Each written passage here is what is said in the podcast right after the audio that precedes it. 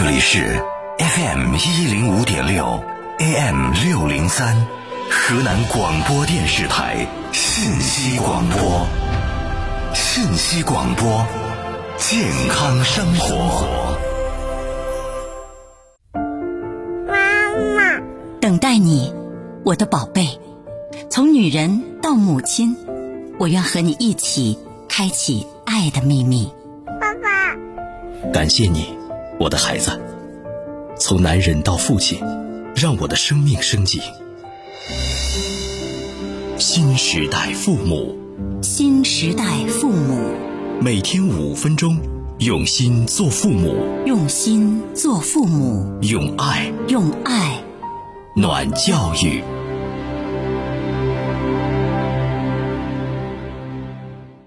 本节目由新时代父母研究院冠名播出。一个孩子成就的大小，关键在于他的心理弹性。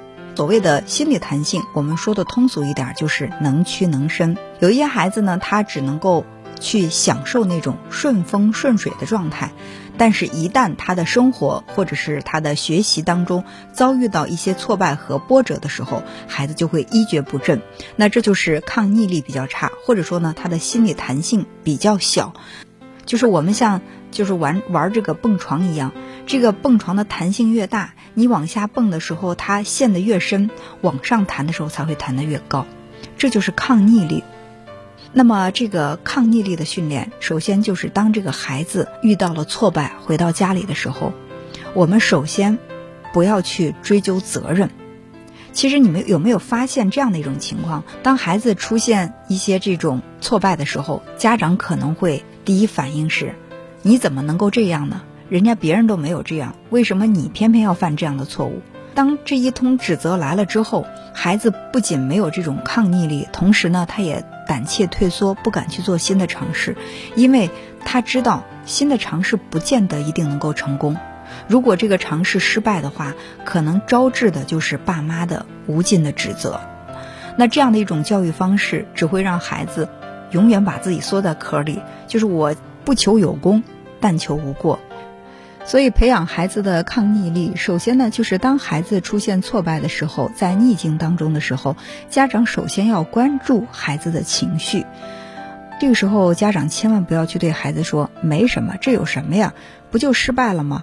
因为这样的话根本安慰不到孩子，还会让孩子觉得你根本不理解他，不知道他现在面临的困境或者曾经付出的努力。你完全可以告诉孩子，你非常理解他现在的心情，不管他出现什么样的情绪，做家长的都是允许他存在的。当你允许了孩子的情绪存在，孩子内心会跟你靠得更近。这个时候，我们不要再去追究这个事情究竟是谁的责任，而是说。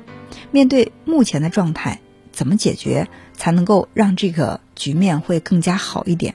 其次呢，就是总结经验。呃，为了避免这样的事情发生，我们今后在做到类似事情的时候，我们应该去怎么来做？你会发现，当一件不好的事情发生的时候，我们去追责，只会让这个事情越来越消极，变成相互的指责。而且呢，大家会放大这个事情的后果，结果谁都不愿意去多做事情，多承担失败的后果。相反的，如果说这个不良的事件发生之后，我们不去追究是谁的责任，而是去思考以后如何避免和现在我们应该怎么办，那么这些呢都是指向未来的，都是一个很积极的态度。那么当这个问题解决之后，即便是一件。让我们感到沮丧和挫败的事情，我们的承受能力得到了锻炼。同时呢，如果能够把这个事情转败为胜，或者说把这个不好的局面通过自己的积极努力有所改善的话，那么我们的成就感也是可以建立的。所以，建立成就感，或者说是培养抗逆力，这两者其实是相辅相成的，需要我们家长在平时。对待孩子的教育当中格外的注意，那么注意点滴的培养，才会让孩子有更强大的心理韧性。新时代父母研究院致力于心理学及家庭系统教育十八年，做科学父母，让家庭有温度，系统有广度，教育有深度。